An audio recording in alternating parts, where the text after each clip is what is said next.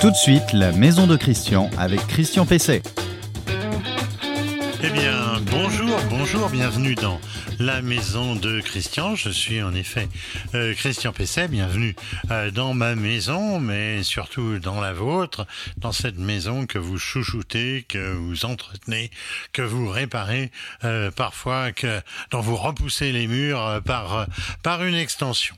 Comme chaque semaine, je vais vous prodiguer un certain nombre de conseils qui, je l'espère, vous seront utiles. Je répondrai à une question d'internaute et j'aurai évidemment un invité comme chaque semaine, comme dans chaque épisode.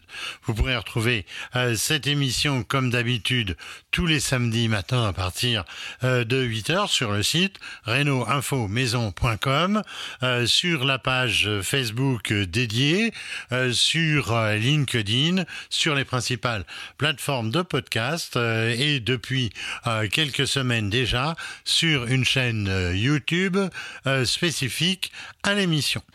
Alors dans celle-ci, je vais répondre à la question d'Annie. Annie qui euh, me demande si la décoloration euh, d'une façade, d'un enduit euh, de façade peut être couverte par une garantie, par la garantie décennale je vais devoir la décevoir. Euh, je vais vous présenter mon coup de cœur produit euh, de la semaine. Donc c'est une boîte à colis et à lettres connectée. Euh, c'est la boîte box. vous verrez que c'est assez assez bluffant, assez assez intéressant. Et pour commencer, euh, c'est donc l'interview de David Rodriguez, euh, juriste à la euh, CLCV et l'association de défense des consommateurs. Avec lui, je vais parler du nouveau DPE, le diagnostic de performance énergétique, qui, comme vous le savez, est indispensable pour acheter ou pour louer un logement. L'invité de Christian Pesset. Bonjour, bonjour euh, David, vous êtes un habitué de cette émission. Bonjour Christian. Alors, euh, on entend euh, beaucoup euh, parler du nouveau DPE, le diagnostic de performance énergétique. Alors, c'est l'occasion, si vous le permettez, de faire un peu le point de ce diagnostic essentiel. Je le disais à l'instant, quand on veut louer ou quand on veut acheter et donc vendre un appartement, une maison, donc un logement. c'est aussi intéressant ce diagnostic pour voir quel est l'état euh, énergétique du, du logement et donc on peut aussi euh, le faire euh, volontairement quand on, on veut connaître le bilan énergétique de la maison. Alors David, ma première proposition, ça va être que vous nous fassiez un peu le point sur ce qu'est le DPE, ce à quoi il sert. Le DPE, c'est le diagnostic de performance énergétique qui va déterminer si le logement est effectivement très sobre d'un point de vue énergétique ou si au contraire c'est ce qu'on appelle une passoire énergétique. Donc il va se composer euh, de de, deux flèches. On va avoir deux étiquettes, l'une euh, de A à G concernant les dépenses énergétiques en tant que telles, A étant un logement très économe, G étant un logement très énergivore. Et de même, on va avoir pour l'émission des gaz à effet de serre une seconde étiquette classée également de A à G avec la lettre A pour les logements qui sont peu émetteurs de gaz à effet de serre et à l'inverse la lettre G pour les logements qui sont fortement émetteurs de gaz à effet de serre. Ce diagnostic, euh, il a été introduit en France en 2006 euh, pour la vente, puis l'année suivante euh, pour euh, ce qui est de la location. Une première révision a eu lieu en 2013 et tout récemment en 2021. Alors pourquoi a-t-il été nécessaire de revoir la copie, notamment en 2023 qu'on voulait surtout améliorer l'efficacité et la précision du diagnostic de performance énergétique. Le but, c'est d'en faire un outil d'aide à la décision et d'inciter euh, d'une part les propriétaires à réaliser des travaux d'économie d'énergie et d'en faire un élément de choix, un critère de choix tant pour les euh, acquéreurs que pour les locataires. Et donc pour ça, il fallait que le document soit le plus précis possible. C'était pas le cas auparavant, ou c'était moins le cas, ce qui explique les réformes successives. Maintenant, ça a été amélioré. On a mis en place de nouveaux logiciels. On a donc un diagnostic qui est censé être plus précis et plus proche de la réalité concernant les qualités thermiques et euh, d'isolation du logement. J'ai vu que le DPE devenait opposable. Euh, ça veut dire quoi? Le fait que le DPE soit opposable, ça veut dire que la responsabilité du diagnostiqueur pourrait être engagée de façon bien plus sévère qu'auparavant. C'est-à-dire que avant, le diagnostiqueur pouvait bien évidemment avoir sa responsabilité engagée. Maintenant, on considère que le DPE est pleinement opposable. Donc là, on ne pourra plus se cacher derrière de la fourniture de quelconque données qui seraient fournies uniquement à titre informatif. On est sur des données que l'on peut invoquer. Ça veut dire également, notamment en matière locative, que le locataire pourrait engager en cas de DPE erroné, on lui dit que le logement est classé euh, D alors qu'en fait il serait classé F, euh, le locataire pourra aussi bien engager la responsabilité du bailleur, que c'est son co-contractant, mais il pourrait aller directement engager la responsabilité de, euh, du diagnostiqueur qui a commis une faute en élaborant ce, ce diagnostic. Alors régulièrement euh, dans les annonces euh, immobilières, on voyait la notion euh, DPE vierge ou NC. Ça, voulait dire, ça voulait dire quoi Est-ce que c'est encore le cas Et en tout cas, est-ce que c'est légal? NC, c'est pas légal, ça n'est toujours pas, ça n'a jamais été, c'est non communiqué. Normalement, une petite annonce hein, que l'auteur soit une agence immobilière ou un bailleur euh, particulier, la petite annonce doit mentionner expressément l'étiquette énergétique. Donc voilà, tant celle concernant les dépenses énergétiques que celle concernant les gaz à effet de serre. Donc normalement, on doit trouver les deux, que ce soit sur Internet ou derrière une vitrine. Donc le NC n'est pas recevable et normalement, on doit attendre d'avoir le DPE pour pouvoir effectivement procéder à la publication, à l'affichage de, l'annonce. Euh, concernant le DPE vierge, ça c'est une pratique avant euh, la réforme hein, de 2021 et la traversée de 2023, euh, qui consistait à établir une, euh, une, certaine modalité de calcul pour les logements qui ont été construits avant 1948, où là on était notamment sur facture et parfois il était très difficile d'obtenir les informations nécessaires. De fait, on indiquait DPE vierge. Maintenant, avec le nouveau DPE, on ne peut plus avoir de DPE vierge et tous les logements, quels qu'ils soient, doivent avoir effectivement une étiquette énergétique il est question euh, d'interdiction d'augmenter euh, les loyers euh, des logements lettrés F ou G. on pourrait même, j'ai cru comprendre, en arriver à interdire de louer ces logements.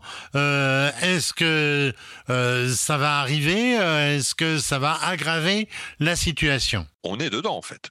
C'est que depuis euh, le, 24 août 2022, euh, les, loyers des logements F sont gelés. C'est-à-dire que tous les contrats de location qui sont conclus expressément depuis le 24 août 2022, ou tous les contrats qui sont renouvelés tacitement, on a conclu en 2020 et il y a une reconduction tacite au bout de trois ans généralement, donc ça nous renvoie à 2023, ou qui se reconduit expressément, c'est-à-dire que là c'est le bailleur qui manifeste expressément sa volonté de reconduire, euh, de renouveler le, bail, eh ben le gel des loyers va s'appliquer d'office.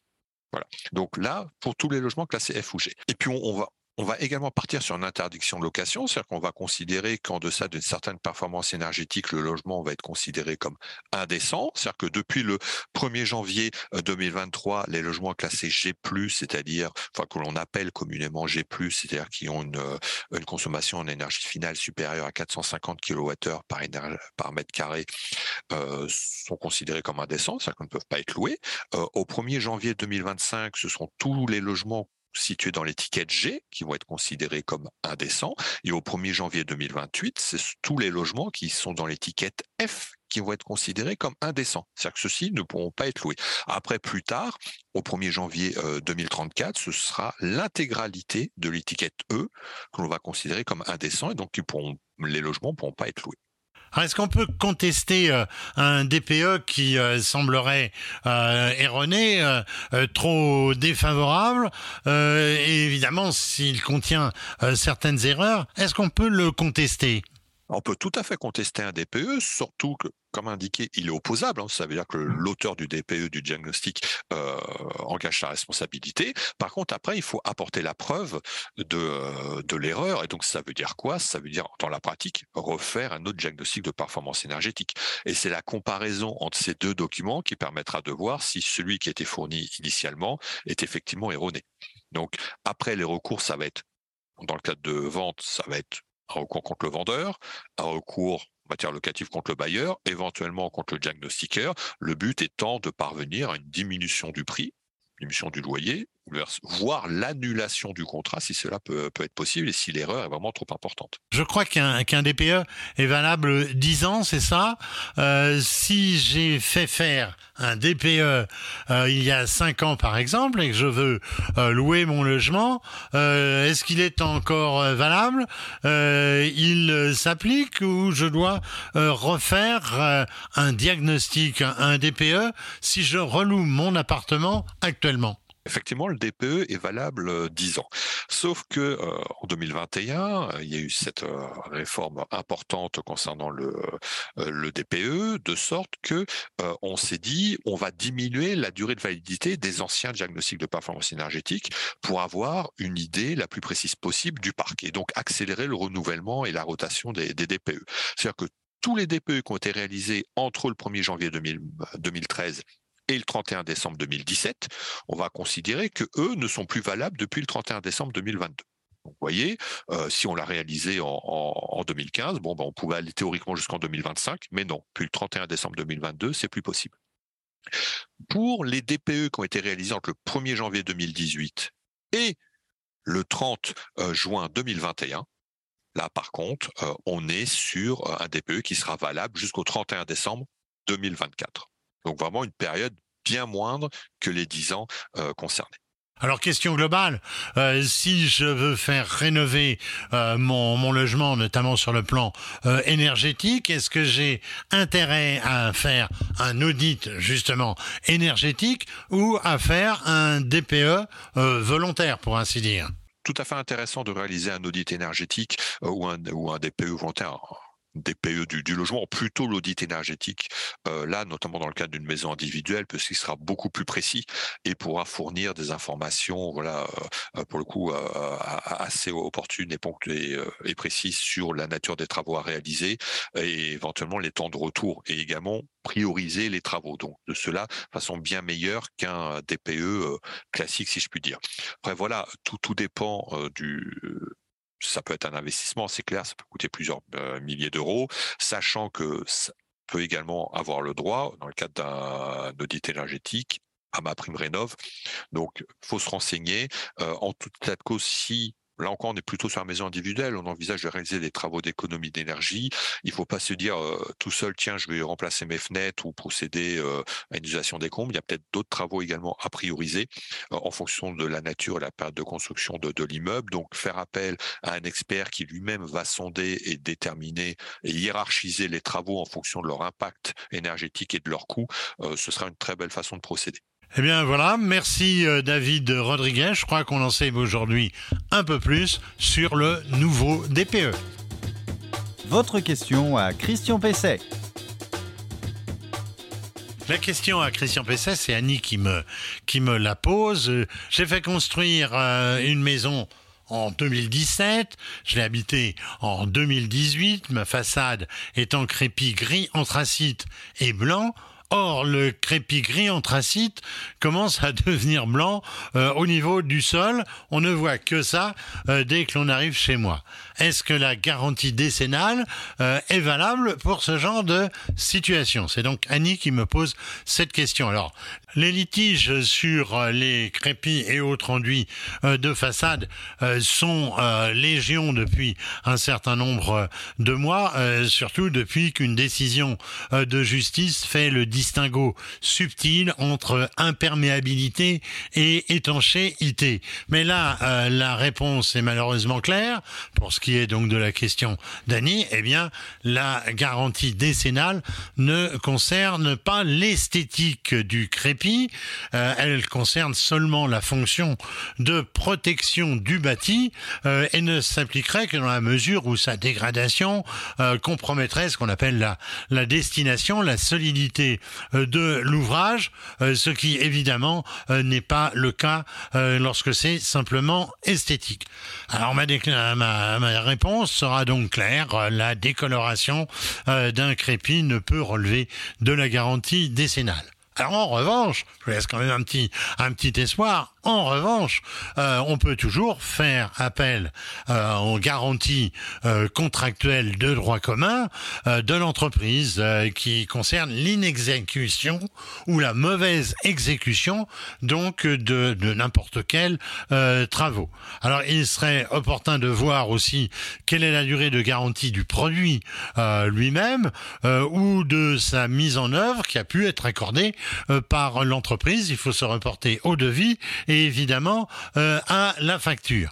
Alors dans un premier temps, je vous conseille évidemment une négociation amiable avec l'entreprise. Une petite lettre commandée n'est pas n'est pas de trop avant d'engager évidemment des poursuites avec l'assistance d'un avocat. Le coup de cœur produit de Christian Pesset. Alors le, coup de cœur produit de Christian Pesset, c'est-à-dire de, de moi, euh, il va concerner une boîte à lettres, une boîte à colis. Parce que avec le, développement des achats en ligne, on reçoit de plus en plus de colis. Or, euh, tous les livreurs euh, n'ont pas un moyen d'accès à votre boîte à lettres et peut-être n'est-elle pas de volume suffisant pour accueillir plusieurs colis, en plus évidemment des lettres. Alors il y a une start-up parisienne qui qui est la startup Box, mais il faut l'écrire B-O-K S euh, qui a développé une grande boîte à une grande boîte à lettres, un colis euh, connecté euh, pour faciliter les livraisons à domicile et éviter les déplacements inutiles et fastidieux de livreurs et puis aussi pour nous de, vers le dépôt de colis le plus proche. Alors c'est une boîte sécurisée de grande dimension, hein, il faut avoir la place quand même, 40 cm de large 37 cm de profondeur et surtout 70 cm euh, de hauteur. Elle est en tôle renforcée, ce qui est une garantie, avec une serrure également garantie, puisque c'est une serrure anti-effraction et euh, qui résiste, la boîte et évidemment la serrure, euh, aux intempéries. Alors tous les livreurs peuvent l'ouvrir euh, via le code clavier numérique euh, qui leur est communiqué au moment euh, de la commande et qui est intégré généralement à l'étiquette de livraison du colis. On peut aussi l'activer à distance et le communiquer ainsi au livreur qui vous a peut-être passé un coup de fil. Allô, est-ce que vous êtes là? Non, je... qu'est-ce que je fais du colis? Eh bien, on lui donne le code et évidemment, ça permet immédiatement pour ce pour ce livreur d'accéder d'accéder donc à la boîte. On peut aussi l'activer, c'est activer l'ouverture euh, à distance. Euh, euh, on peut même l'ouvrir via son via son, application et via donc le via le code qui, qui peut être communiqué donc à distance. De son côté, on peut l'ouvrir soi-même. Évidemment, ça vaut quand même mieux avec un clavier, l'accès au clavier numérique, avec un smartphone en Bluetooth, via une application ou tout bêtement avec avec une clé qui est, fournie. Alors la boîte box euh, peut aussi servir au retour ou à l'envoi des colis via la fameuse application euh, en planifiant automatiquement une collecte du facteur ou du livreur. Alors bien sûr, l'application eh bien elle permet le suivi de vos colis presque je vais dire en temps réel. Ça ne nécessite aucun raccordement électrique puisque ça fonctionne sur batterie euh, et ça s'installe très facilement, c'est livré quasiment euh, en kit. Alors j'ajouterais qu'il existe une version copropriété évidemment avec plusieurs euh, cases et une version entreprise et consigne. On retrouve tout ça, ça s'affiche sur euh, euh, l'adresse www.box.a2p. Eh bien, eh bien, voilà, l'épisode de la maison de Christian euh, touche, euh, touche à sa fin.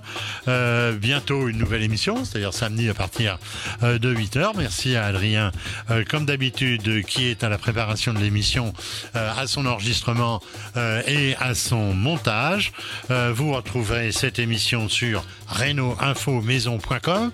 C'est par, cette, par ce site que vous pouvez aussi poser toutes vos questions sur les principales plateformes de podcast, sur euh, LinkedIn, qui est un, site plus professionnel, qui est un réseau professionnel, et puis sur notre chaîne YouTube, euh, La Maison de Christian, et sur la page Facebook de l'émission.